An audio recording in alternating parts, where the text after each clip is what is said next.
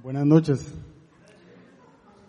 Para mí siempre es una emoción compartir de Dios y, bueno, después de esa oración tan linda me siento más comprometido, pero eh, una de las cosas que he aprendido es que eh, la palabra ya de por sí sola es relevante, ¿verdad? Eh, sin importar quién la diga. Entonces, yo le doy gracias al Señor por contar con ustedes. Y el día de ayer, la verdad es que quienes tuvieron la oportunidad de estar aquí el día de anoche. Oiga, los que no pudieron se la perdieron, de verdad que la pasamos increíble. Eh, yo no puedo dejar de pasar este momento sin darle eh, honra de verdad al equipo que organizó esto.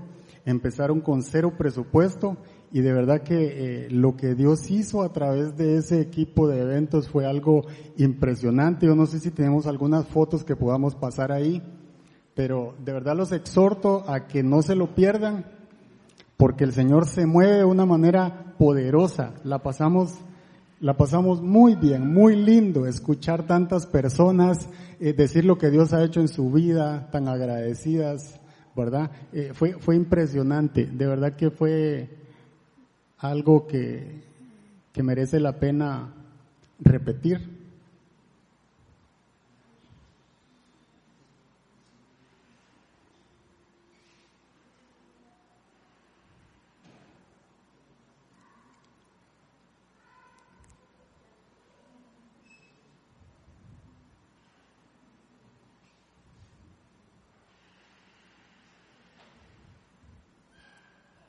Muchas gracias, César.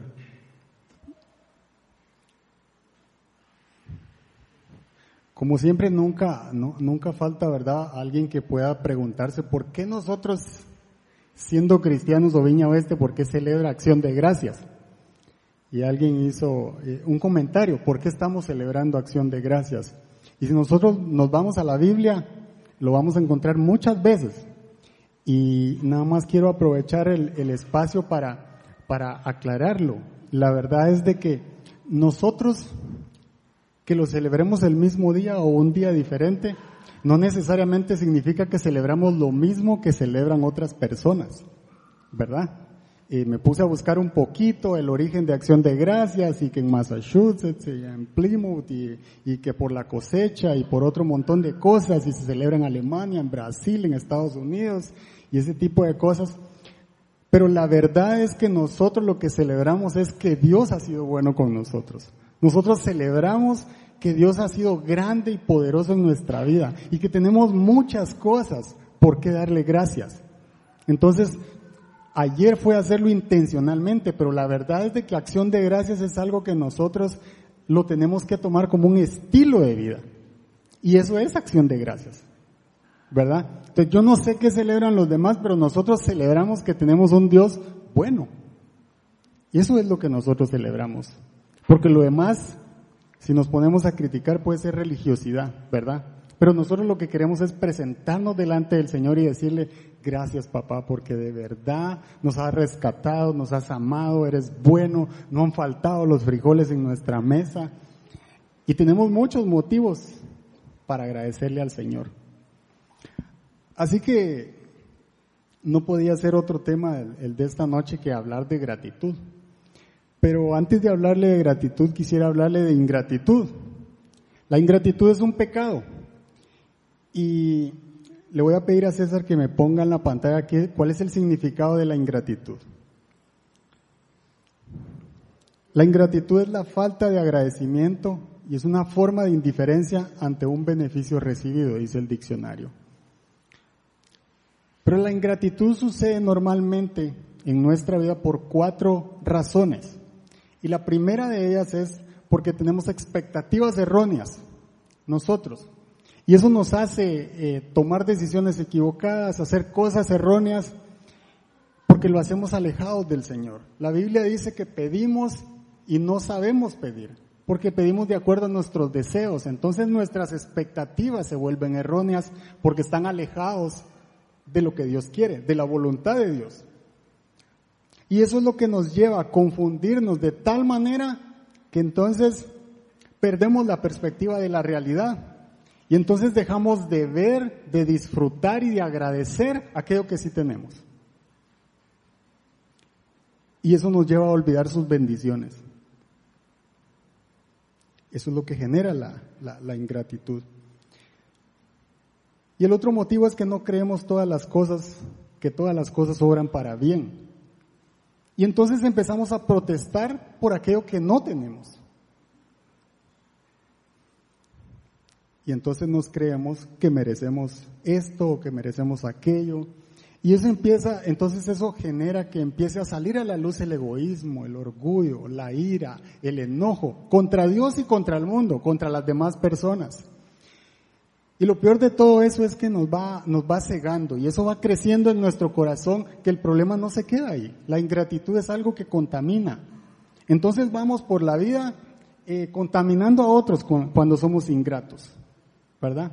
Vamos llenando a otros un poquito de ese veneno que genera la ingratitud en nuestro corazón. Y eso es lo que no se vale, ¿verdad? Nosotros debemos de, de ser humildes delante del Señor y reconocer que le necesitamos. Pero a veces somos tan malagradecidos que lo que no sucede es que ni los buenos días damos a la gente, o ni siquiera contestamos los buenos días cuando nos lo dan. Y yo preguntaba una vez, ¿cómo es posible que la gente no conteste cuando uno saluda en un elevador, en cualquier lado? A veces uno dice buenos días y no le contestan. Y me decían, lo que pasa es que no lo conocen. Esa no es una razón para contestar o no contestar. Si alguien me desea buen día, yo debería tener gratitud hacia la persona. Por el simple hecho de decir buenos días, yo ya tengo un motivo para decir, qué lindo que alguien me diga que tenga un buen día, aunque lo haya empezado mal. Y a veces, eh, por eso les digo que de verdad la ingratitud va contaminando a otros, no solo a la persona que la lleva. Pero el día de hoy vamos a estar hablando de la gratitud.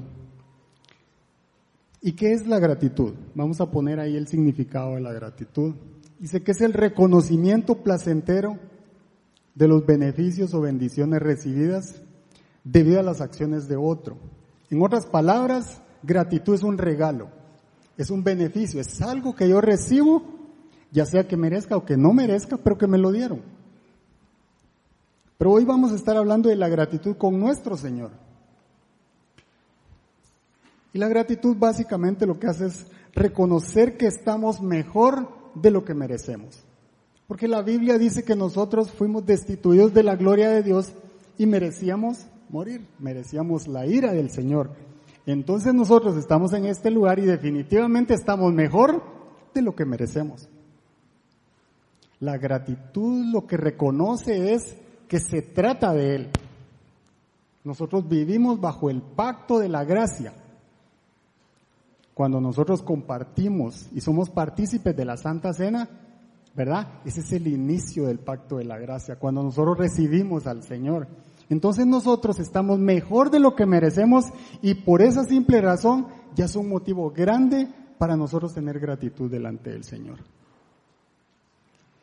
Y me encanta el Salmo 100, del 1 al 5 lo vamos a leer, lo leímos ayer, Ronald nos lo leyó anoche, y dice, aclamen alegres al Señor. Habitantes de toda la tierra, adoren al Señor con regocijo, preséntense ante Él con cánticos de júbilo, reconozcan que el Señor es Dios, Él nos hizo y somos suyos. Somos su pueblo, ovejas de su prado, entren por sus puertas con acción de gracias. Vengan a sus atrios con himnos de alabanza denle gracias nuevamente, alaben su nombre, porque el Señor es bueno y su amor es eterno. Su fidelidad permanece para siempre. Solo con ese salmo ya nosotros tenemos para, para alabarlo, para glorificarlo, para reconocer quién es Dios en nuestra vida.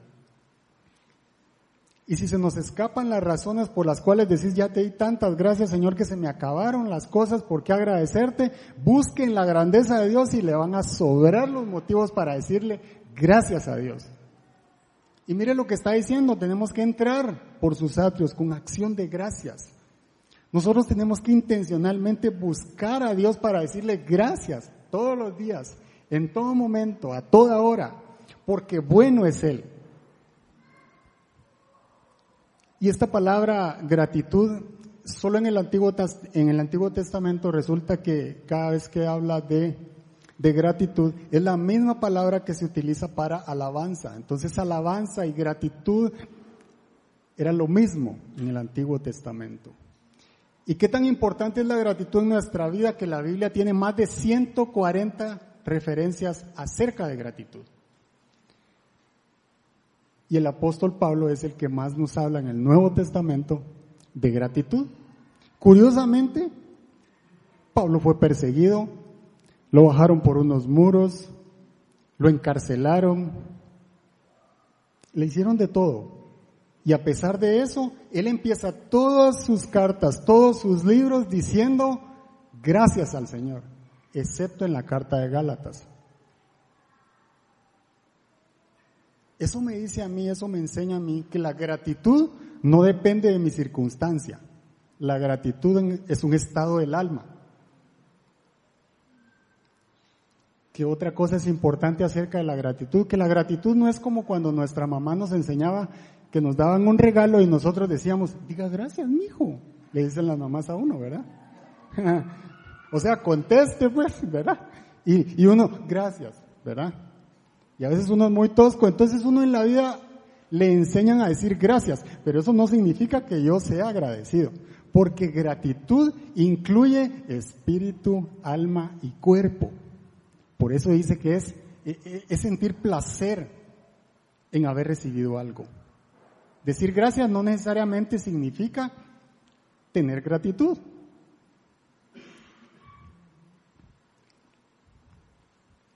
Y es que mire, la gratitud tampoco nacemos con la gratitud. Eso es importante. La gratitud se aprende y se desarrolla. Porque nosotros por naturaleza somos desagradecidos. Esa es la verdad. Desde que nacemos. Nosotros no nacemos dando gracias. O me va a decir que nosotros nacemos, uy, vaya que salí de la panza, qué calor había adentro. Estaba apretujado ahí con el hígado y con las otras cosas. Y por si fuera poco me tenían amarrado a un lazo. Y para poder salir de ahí tuve que aprender rapel para salir ahí de la panza. No, ¿verdad que no salimos así? No salimos agradecidos. ¿Sabe cómo salimos? Salimos llorando. Salimos quejándonos. La gratitud es algo que se desarrolla, es algo que se aprende. Y hablando de, ingratitud, eh, a mí me pasaba algo muy curioso y es que eh, los que conocen a mi esposa, ella le gusta cocinar, entonces ella, aunque se le sirva frijoles a uno nada más, ¿verdad? Gracias a Dios, ella los adorna ahí, entonces le pone un nombre y toda la cosa. Aquí le voy a servir frijoles solteros, aunque vayan solos, ¿verdad? Si están solteros, ¿verdad? El, el, que tiene la afición de chef siempre le adorna las cosas a uno, ¿verdad? Aunque le dé solo frijol y sal a uno, o tortilla, lo que sea. Y entonces, eh, bueno, uno se va acostumbrando a, a, a, que obtiene un beneficio. Y entonces, a mí me empezó a pasar curiosamente que, que ella siempre se esmera en, en hacer las cosas, en prepararlas, en buscar una receta y en deleitarnos con eso. Gracias a Dios el Señor le ha dado el don de cocinar y a mí me dio el don de comer, entonces... Es que, es que el Señor nunca se equivoca, de verdad, Él lo hace todo perfecto. ¿Ah? Yo les contaba que comía guayaba con limón y sal cuando estaba pequeño y el Señor me dio una mujer que cocina delicioso. Entonces, no puedo hacer nada más que estar agradecido por eso también. Pero lo que sucede es que a mí algunas veces se me olvidaba decir gracias o decirle a la esposa, qué rico te quedó mi amor. Y eso era suficiente, ¿verdad? Eso es un problema y déjeme decirle que es un problema serio. Porque entonces se rompían nuestros acuerdos de paz y ni la ONU podía arreglarlos, miren, ni la OEA ni nada. Y entonces esa mujer se convertía de chef a carnicero, una cosa así. ¿Dónde está? ¿Por qué no dice bueno? ¿Ah? ¿Por qué no dice muchas gracias? Entonces empezaba, sí, nunca les vuelvo a cocinar, desde hoy cada quien se prepara lo que pueda, yo ya no me voy a estar esforzando, es una cosa impresionante, yo no sé si solo a mí me pasa eso, pero de verdad no crea que los que seguimos al Señor todo es ayuno y oración, no. a veces hay que salir huyendo de la casa porque los hombres están rojos. Yo no sé por qué, pero yo creo que me llevé a más de uno hoy. Eso me pasaba y entonces de verdad la ingratitud de no reconocer que alguien se esforzó para, para bendecirnos. Y eso me pasaba seguido y de verdad yo tuve que aprender. Entonces ahora mire, yo en cuanto como, tengo que decir gracias porque si no se me olvida y empieza la cosa otra vez. Uy, eso es complicado. Estoy en el trabajo, yo llevo comida y tengo que decirlo en ese momento porque si después hago otra cosa ya se me olvidó y eso es un problema. Pero no es cierto que no por todo nos dan ganas de ser agradecidos. Por ejemplo, mire, a usted le dicen ore por su jefe y usted se queda así como que, no, estar orando por esto, ¿verdad? O por la suegra.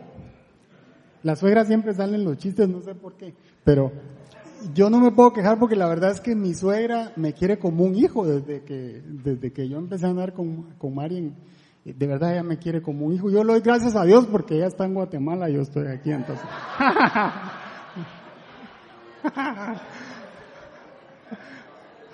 No, no, no, no. Ella sabe que yo la amo, que la quiero como que fuera mi mamá. Hoy no me dan cena. Hoy no me dan cena. Pero no es cierto que hay veces que hay cosas por las que no nos nace orar.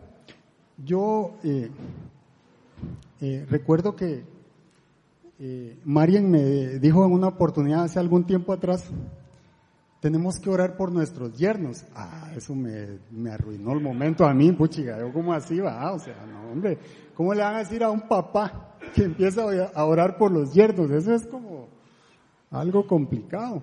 Mis hijas tienen 14 y 15 años en este momento, por ahí Ana, y hermosas como la mamá, simpáticas como el papá, pero lo tengo que decir yo, ¿verdad? Pero mi esposa me decía que oráramos por los yernos y yo de verdad, yo me enojé, porque yo dije, no, a mí no me nace empezar a orar por los yernos, ¿qué es esta cosa? No puede ser. Pero bueno, eh, cuando uno va a la Biblia, ahí dice que hay que orar por todo. Y todo es todo, absolutamente todo, de verdad. Por la suegra, por el jefe, por el hermano, por la hermana, por todo el mundo uno tiene que orar. Porque algo se rompe cuando nosotros lo hacemos. entonces yo empecé a orar por los yernos, por supuesto. Yo le digo, Señor, dale el corazón de David a ese hombre donde quiera que estén, donde quiera que estén mis yernos. Yo quiero que tengan el corazón de David. Yo quiero que tengan la sabiduría de Salomón. Yo quiero que sean prósperos como Job. Pero mientras sean novios, Señor, y no se casen, dale el espíritu de continencia como tenía Pablo.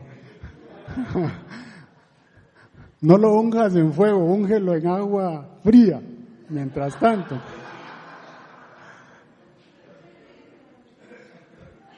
Yo tengo que cuidar a mis hijas, entonces, uno como cristiano no puede comprar escopeta, entonces tiene que estar atento porque, ¿verdad? Uno tiene que poner todo en las manos del Señor, de verdad.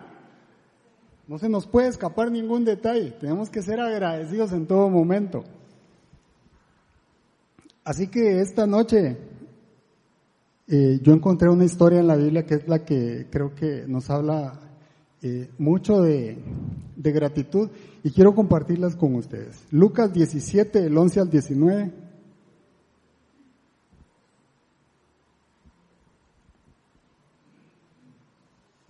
Seguramente, seguramente esta historia ya la han escuchado. Es la historia de los diez leprosos que Jesús sanó y vamos a recorrer los versículos para aprender en este día. Yo creo que el Señor quiere mostrarnos algo. Y dice así, un día siguiendo su viaje a Jerusalén, Jesús pasaba por Samaria y Galilea. Cuando estaba por entrar en un pueblo salieron a su encuentro diez hombres enfermos de lepra, como se habían quedado a cierta distancia, gritaron, Jesús, Maestro, ten compasión de nosotros. Al verlos les dijo, vayan a presentarse a los sacerdotes. Resultó que mientras iban de camino, quedaron limpios. Uno de ellos, al verse ya sano, regresó alabando a Dios a grandes voces. Cayó rostro en tierra a los pies de Jesús y le dio las gracias, no obstante que era samaritano. ¿Acaso no quedaron limpios los diez? preguntó Jesús. ¿Dónde están los otros nueve? No hubo ninguno que regresara a dar gloria a Dios, excepto este extranjero. Levántate y vete, le dijo al hombre, tu fe te ha sanado. La lepra en el tiempo de Jesús eran llagas que le salían a la gente, se les ponían como de color blanco, y entonces lo primero que pasaba es que el que tenía lepra iba en lugar del médico, iba donde el sacerdote, el sacerdote lo declaraba impuro. Y lo que hacía era que lo sacaban del campamento, es decir, del pueblo donde vivían, fuera del campamento. Entonces, el que tenía lepra vivía en, como en el leprosario, podríamos decir, que era un lugar afuera, donde lo tenían como en cuarentena, ahí era donde tenía que estar, apartado de la sociedad. Entonces, el que tenía lepra era un marginado de la sociedad. Era tal el caso que la lepra es sinónimo de pecado en el tiempo de Jesús, así como el vino representa al Espíritu Santo, la lepra era sinónimo de pecado. Entonces la persona que tenía lepra era declarada impura, inmunda, por eso era apartada. De tal forma que para salir de ese lugar donde los tenían, tenían que cubrirse hasta aquí, salían con una campanita para hacer bulla y el leproso tenía que avisar que iba cuando salía. Entonces salía y decía, inmundo, inmundo, para que nadie se le acercara. Porque la lepra era una enfermedad altamente contagiosa. Por eso es que miramos que Jesús va entrando al pueblo y le gritan, porque no se pueden acercar hasta donde está Jesús, ¿verdad? Por eso le dicen, maestro, ten compasión de nosotros. Eso es lo primero que tenemos que aprender. Pero mire que Jesús en Lucas 5, 12 y 14, eso no está ahí. Nos cuenta la historia de otro leproso. Ese sí llegó hasta donde estaba Jesús y Jesús lo tocó. Nadie tocaba a un leproso. Jesús sí. Porque Jesús, a Jesús no le importan nuestros pecados. Él es más fuerte. El amor de Cristo es eterno, no es circunstancial. El amor del Señor va más allá de nuestra imaginación. Efesios dice que no tenemos la capacidad de entender cuán grande, cuán alto, cuán profundo es el amor del Señor. Por eso le gritaron a Jesús. Y cuando ya estaban sanos, tenían que regresar donde el sacerdote nuevamente. Y había un ritual que se hacía para limpiarlos, para purificarlos. Y entonces llevaban dos avecitas, dos, dos pájaros, mataban uno, con esa sangre tenían un trapo también y tenían una rama de hisopo y lo limpiaban literalmente. Tenían que purificarlo, limpiarlo del pecado. Y la segunda parte es que tenía que permanecer siete días afuera de la carpa, de, de la carpa de su familia.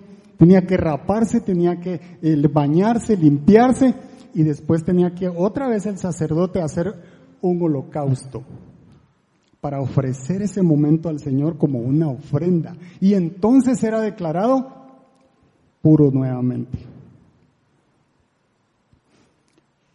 Pero lo que me llamó la atención de los versículos es cuando Jesús pregunta, ¿dónde están? ¿No fueron diez los que limpié?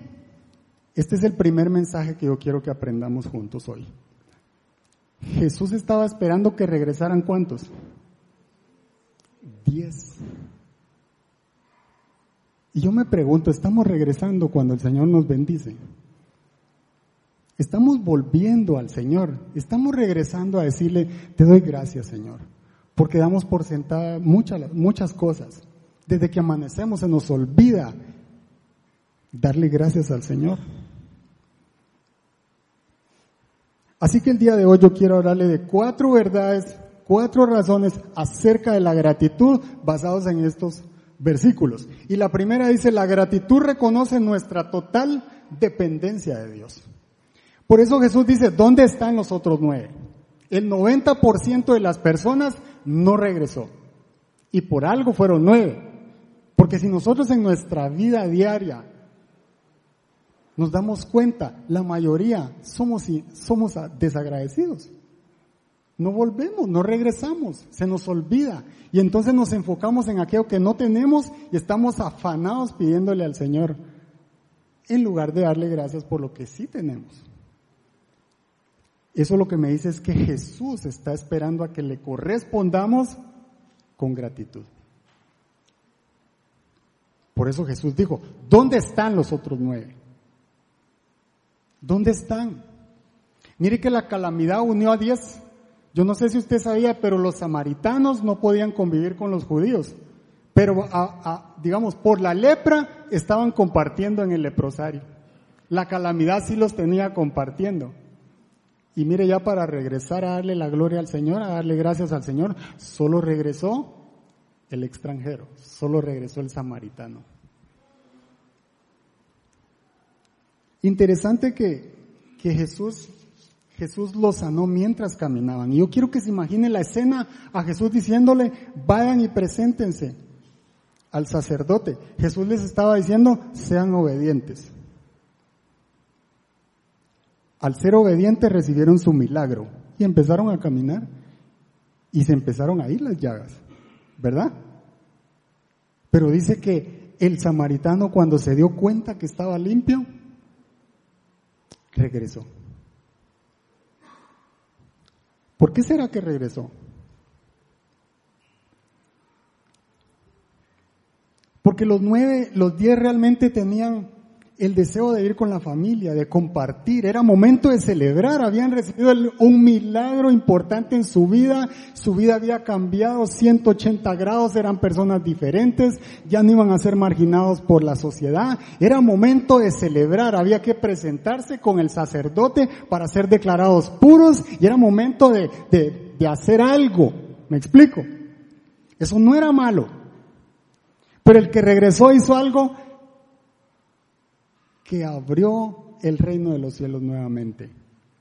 El que regresó no solo gritó, estoy sano, porque dice que gritaban, estoy sano, estoy sano, así como gritaban, estoy inmundo, estoy inmundo, ahora gritaban, estoy sano, estoy sano. Pero el que regresó no se conformó con gritar, estoy sano, sino que dijo, Él me sanó. Él es el que merece la gloria, Él es el que merece la honra. ¿Saben quién es? Es Jesús. Por eso se postró. Eso es depender del Señor. A pesar de que me lo dé o no me lo dé, Él merece la gloria. Él merece la honra. Y mire lo que dice Salmo 50, 14 al 15.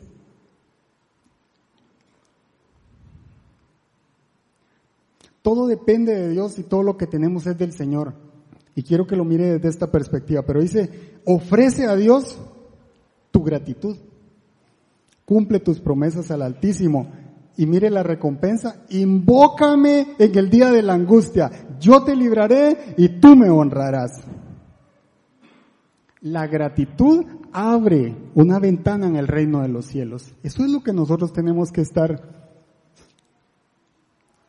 conscientes. Ofrece a Dios tu gratitud. Mire el poder de ser agradecido. Y yo recuerdo que hablando esto de que la gratitud nos lleva a la total dependencia del Señor, cuando no podíamos tener hijos, yo recuerdo que nos dijeron, el bebé está muerto y al otro día había que hacer el, el legrado y nosotros nos postramos en la cama y dijimos, te damos gracias Señor, porque eso habíamos aprendido. Y con todo el dolor de nuestro corazón dijimos gracias. Y allá vamos al segundo round y volvió a pasar lo mismo y volvimos otra vez con todo el dolor de nuestro corazón a decirle al Señor, van dos pero te damos gracias porque tú sabes lo que estás haciendo. Y yo no le estoy diciendo que eso es fácil, pero pasó la tercera vez. Y la tercera vez ya no habían palabras para decirle, pero volvimos otra vez a decirle, Señor, no entendemos nada. No sabemos nada y no encontramos explicación en ningún lugar, porque el médico dijo vamos a esperar dos años para volverlo a intentar. Pero había que darle gracias al Señor. Y cuando el médico dos años, dijo dos años, van a esperar dos años para volverlo a intentar, el Señor otra vez mandó la semilla. Pero ahora sí fue un éxito. Porque ¿sabe qué? La gratitud abre las ventanas de los cielos. Cuando los demás ya no creen, cuando los demás pierden la perspectiva de lo que Dios puede hacer, Él es el Dios de los imposibles. Y por eso nuestra gratitud abre y genera un crédito a nuestro favor en el reino de los cielos. Tenemos que depender de Dios. Ese es nuestro Padre. El corazón agradecido confía plenamente que todas las cosas obran para bien.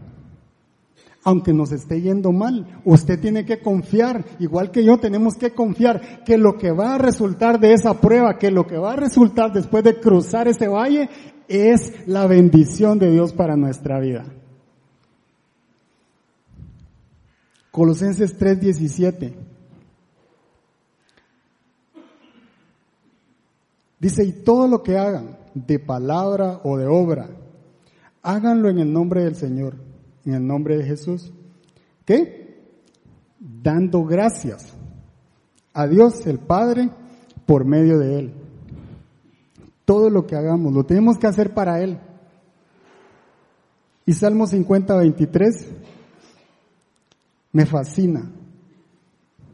Ayer, ayer creo que era el versículo que leíamos con Paula y, y me encanta porque dice, quien me ofrece su gratitud, mire, es el Señor hablando otra vez, quien me ofrece su gratitud. No puso el diezmo, no puso la ofrenda, no puso el sacrificio. Mire lo que está diciendo este versículo. Dice, quien me ofrece su gratitud, me honra. A veces no sabemos ni cómo honrar al Señor. Aquí tenemos un versículo que nos dice, el que me dice gracias, el que está agradecido con lo que tiene, con lo que le he dado, me honra. Al que enmiende su conducta, le mostraré mi salvación. Mire, la gratitud es una llave poderosa.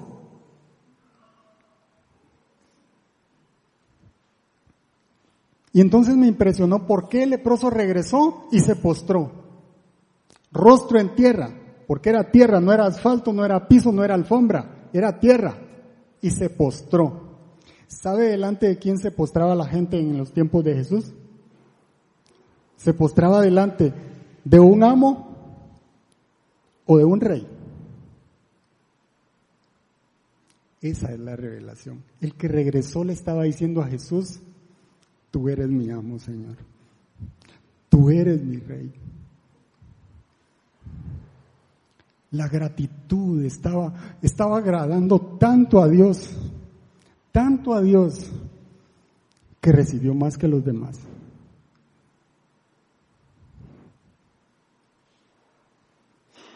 ¿Qué le está diciendo nuestra gratitud a Dios? ¿Somos de los nueve o somos del que regresó? Y yo me preguntaba eso porque muchas veces creo que he sido de los nueve, no he sido del que regresó. Muchas veces se me ha olvidado darle gracias a Dios y doy por sentada muchas cosas. Pero nuestra gratitud debe reconocer la total dependencia de Dios. Y eso fue lo que hizo el leproso que regresó. Número dos, la gratitud convierte lo que tenemos en suficiente.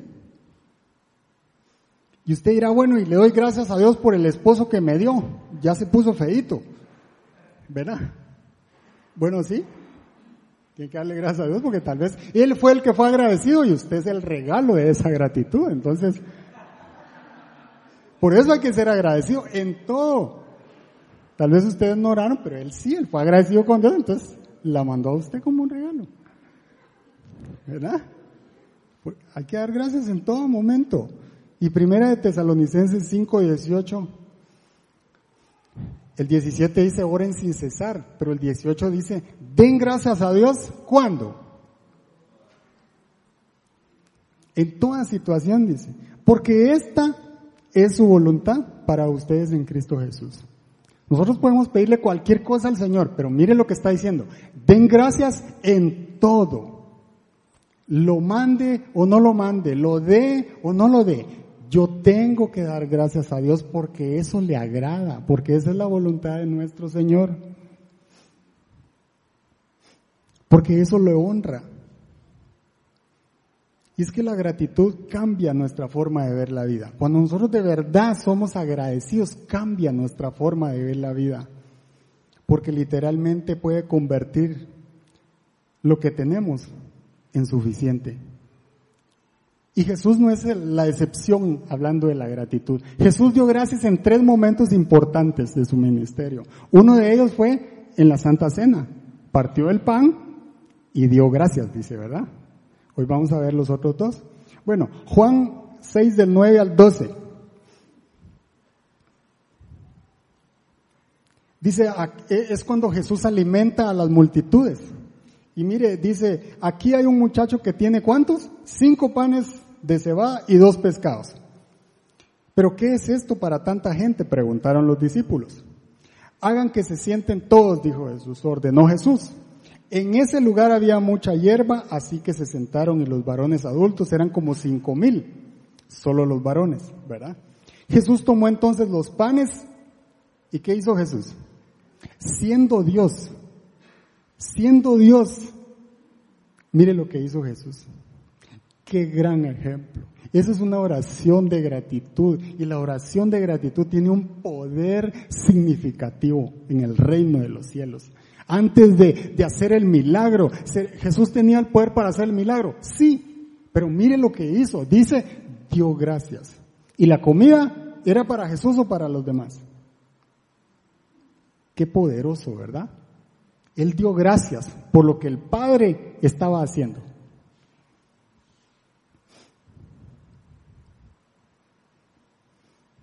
Dio gracias y distribuyó a los que estaban sentados todo lo que quisieron. Lo mismo hizo con los pescados. Una vez que se quedaron satisfechos, dijo a sus discípulos, recojan los pedazos que sobraron para que no se desperdicie nada. Nada de lo que Dios nos da se desperdicia. O lo tomamos nosotros o se lo da alguien más. Y la otra es lo que tenían fue suficiente para multiplicarlo. Ese es nuestro Dios. Concéntrate en lo que no tienes y nunca tendrás suficiente. Cuando uno se concentra en lo que no tiene, pero quiere, nunca está satisfecho y siempre quiere más. Pero ser agradecido por lo que tienes y terminarás teniendo más. Porque se abre el reino de los cielos cuando somos agradecidos con lo que Dios nos da. Así que encontré algo que, decía, la gratitud da sentido al ayer. Claro, tenemos que siempre considerar, como dice el Salmo 104, y dar gracias por todos sus beneficios, por todas sus bendiciones. Pero trae paz al presente. Cuando somos agradecidos, tenemos paz, no estamos inquietos, no estamos afanados por lo que no ha llegado. Y crea expectativa de futuro que es fe, en otras palabras. Eso es lo que hace la, la gratitud. Convierte lo que tenemos en suficiente. Y esto es lo que estaba haciendo Jesús. Hay poco, sí. Lo mismo pasó con la viuda que alimentó al profeta. Solo había una porción. Y el Señor dijo, eso es suficiente. Una vara tenía Moisés y el Señor dijo, eso es suficiente. Yo no sé si lo que usted tiene es igual que yo y dice, yo solo tengo una deuda. Eso es suficiente. Porque lo que parece imposible para el hombre es posible para Dios. Número tres. La gratitud nos lleva a una vida de transformación. La gratitud no nos deja como estamos. El versículo 19 dice lo que hizo Jesús con el que regresó. Levántate y vete, le dijo al hombre, tu fe te ha sanado. Eso no lo recibieron los demás. Y déjeme explicarle, la, habla de la palabra sanar traducida dos veces. La primera era sanar físicamente o quedar limpio, ¿verdad? Pero la segunda significa una sanidad integral. Es como que quedáramos sanos de una llaga por fuera, pero la segunda vez el Señor dice, tu corazón va a ser nuevo, tu vida va a ser transformada, tus pecados te son perdonados, a partir de hoy estás limpio. Eso es lo que significaba la segunda, sanidad integral, salvar, proteger, guardar. En otras palabras, la gratitud lo llevó a una vida de transformación que los demás no obtuvieron. Qué poderoso es cuando regresamos y reconocemos que lo que ha sucedido viene de la mano de Dios. Pero normalmente nos enfocamos en lo que no tenemos y entonces nos llenamos de afán y de preocupación Y la Biblia dice que no deberíamos de hacer eso. Y mire lo que dice Filipenses 4 del 6 al 7. No se inquieten por nada. Más bien en toda ocasión, con oración y ruego, presenten sus peticiones a Dios y qué? Denle gracias. Y el 7 dice, la conexión de dar gracias. Lo poderoso que es la gratitud. Dice, y la paz de Dios, que sobrepasa todo entendimiento, cuidará sus corazones y sus pensamientos en Cristo Jesús. Lo primero que yo aprendo con este versículo es que no me tengo que afanar, pero también aprendo que la gratitud espanta el afán. Cuando somos agradecidos, el afán se va. Cuando somos agradecidos por lo que tenemos, por el estado, por la situación que estamos viviendo, dejamos de la preocupación por un lado, el afán por un lado y de enfocarnos en lo que no tenemos y empezamos a decirle, Señor, en este momento quizá no hay que comer, Señor, pero me vas a enseñar a ayunar y yo sé que me vas a transformar y van a llegar los frijolitos, yo sé que me vas a bendecir. Nuestro corazón tiene que tener una, una, gratitud con cada detalle que el Señor dispone a nuestro favor.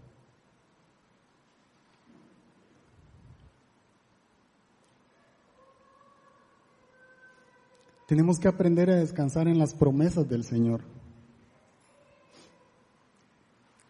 Y me gustó mucho que dice, y la paz de Dios que sobrepasa todo entendimiento. ¿Cómo pasa eso? Ahora entiendo por qué José el soñador, estando en la cárcel, podía seguir soñando lo que Dios ponía en su mente. Porque la paz que sobrepasa todo entendimiento estaba sobre él. Ahora entiendo por qué Pablo, estando en la cárcel, podía escribir la Biblia. Usted dice no tenía comida, estaba atado, estaba encadenado, sí, pero ahí estaba el Señor, ahí estaba con él.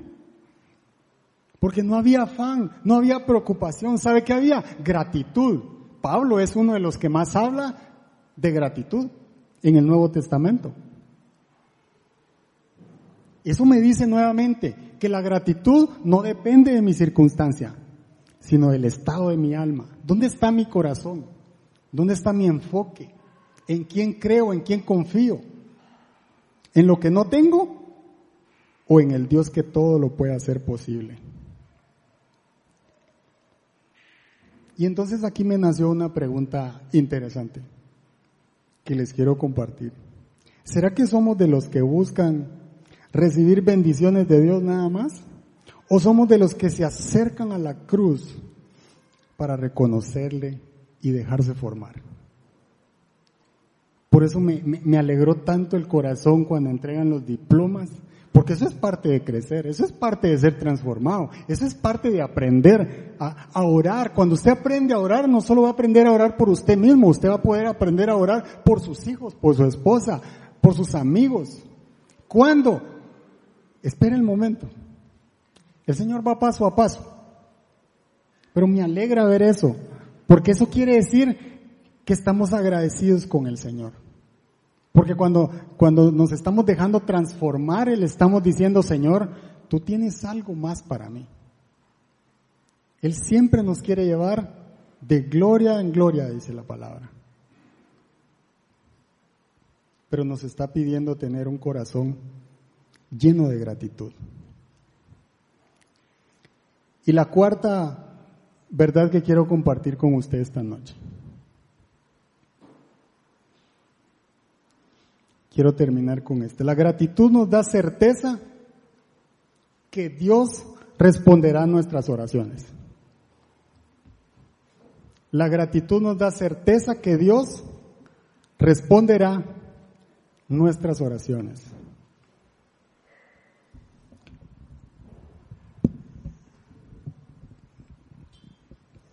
Juan 11 nos habla la historia de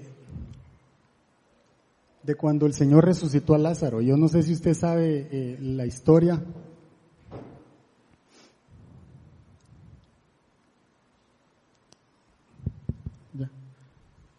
Yo no sé si usted sabe la historia de cuando Jesús resucitó a Lázaro, pero Marta y María, las hermanas de Lázaro, le mandan a avisar a Jesús, tu amigo se está muriendo.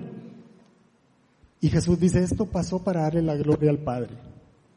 Fíjese cómo reacciona Jesús ante nuestras situaciones. Si era su amigo Lázaro. Y lo que estaban haciendo las hermanas era decirle, si es tu amigo, ¿por qué no lo sana? ¿Verdad? En otras palabras. Pero el Señor dice, no, no, no voy a ir todavía. Es más, voy a pasar, voy a pasar aquí al pueblo que está cerca. Y se desvía a otro lugar y se demora dos días más en ese pueblo. Y entonces Lázaro se muere. Y velan a Lázaro y toman café y todo lo que usted quiera y lloran y lo entierran. Y Jesús regresa al cuarto día. Al cuarto día después de que murió su amigo Lázaro. Y entonces empiezan a recriminarle a Jesús. ¿Por qué no estuviste aquí, Jesús? Y los que estaban con ellas dijeron, dijeron, pero si podía sanar ciegos, ¿por qué no vino a sanar a Lázaro? Y eso toca mi corazón porque la respuesta de Jesús, esta es la tercera ocasión en la que Jesús da gracias. Y me gustaría poner el versículo ahí, Juan 11, 40, Juan 11, 41 y 42. Dice, entonces quitaron la piedra. Mire cómo respondió Jesús. Quitaron la piedra, Jesús alzando la vista, y aquí está la primera lección. Yo le voy a pedir que se ponga de pie. Jesús dice, quitaron la piedra, él mandó a quitar la piedra. Porque él sabía que todos los que estaban presentes no creían. Y entonces él dice, alzando sus ojos a lo alto. Y yo me preguntaba aquí, ¿dónde están puestos mis ojos? ¿Están en el médico? ¿Están en el jefe? ¿Están en el amigo? ¿En dónde están puestos nuestros ojos?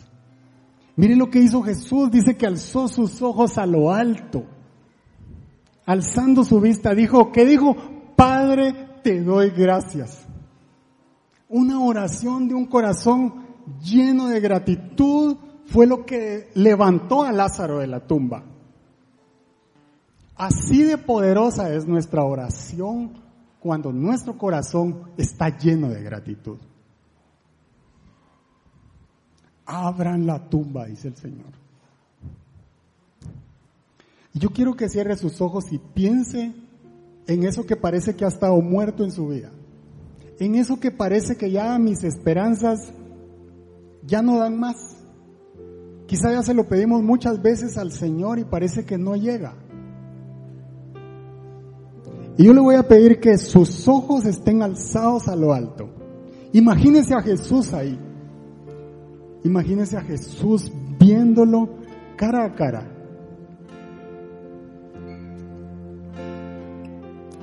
La majestuosidad del Señor, la creación, todo lo que Él ha hecho. Llama a las estrellas por su nombre. Le cantan 24 horas, dice, Santo, Santo, Santo. ¿Y será que mi deuda es más grande que ese Dios? ¿Será que mi enfermedad es más grande que ese Dios? ¿Será que si mi hijo se fue y no ha regresado o se porta mal o tiene una adicción, es más grande que el que hizo toda la creación? Yo no creo. A mí la palabra me dice que Él sigue siendo el mismo, eterno, poderoso. Él es el que salva, Él es el que perdona. Él sigue estando lleno de misericordia, de bondad con cada uno de nosotros. Yo creo que los cielos están abiertos para nosotros. Nuestra boca y nuestro corazón tiene que abrirse hoy para decirle gracias papá, gracias Señor, gracias, porque lo que yo veo negro será lleno de tu luz. Porque lo que yo veo imposible, Señor, será hecho. Porque la tumba de mi situación hoy se abre, Señor. Hoy tu poder se manifiesta en mi vida, Señor. Solo te quiero decir gracias, Padre. Gracias, gracias. Si usted es una de las personas que cree que su gratitud no ha estado a los pies de la cruz, yo le voy a pedir que, que pase adelante. Yo creo que todos tenemos aquí un motivo para decirle al Señor gracias. No permita que su situación, no permita que la vergüenza, no permita que el que está a la par, que el que está enfrente o atrás, intimide su gratitud delante del Señor. Deje que la haga. Como el leproso que regresó y se postró y él le dijo, te alabo Señor, gracias, gracias Jesús. Gracias Padre, voy a tener tiempo de celebrar, voy a tener tiempo de ir con mi familia, con mis hijos, pero yo regreso a decirte, la gloria es tuya, el honor es tuyo, Señor.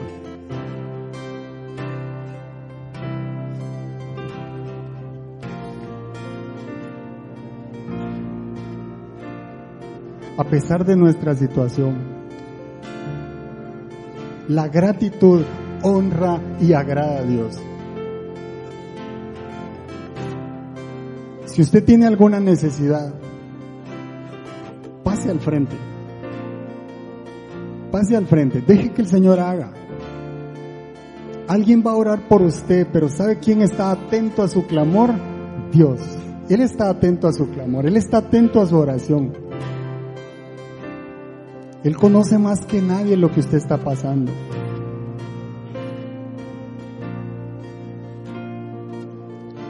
Yo te doy gracias, Señor, en esta noche.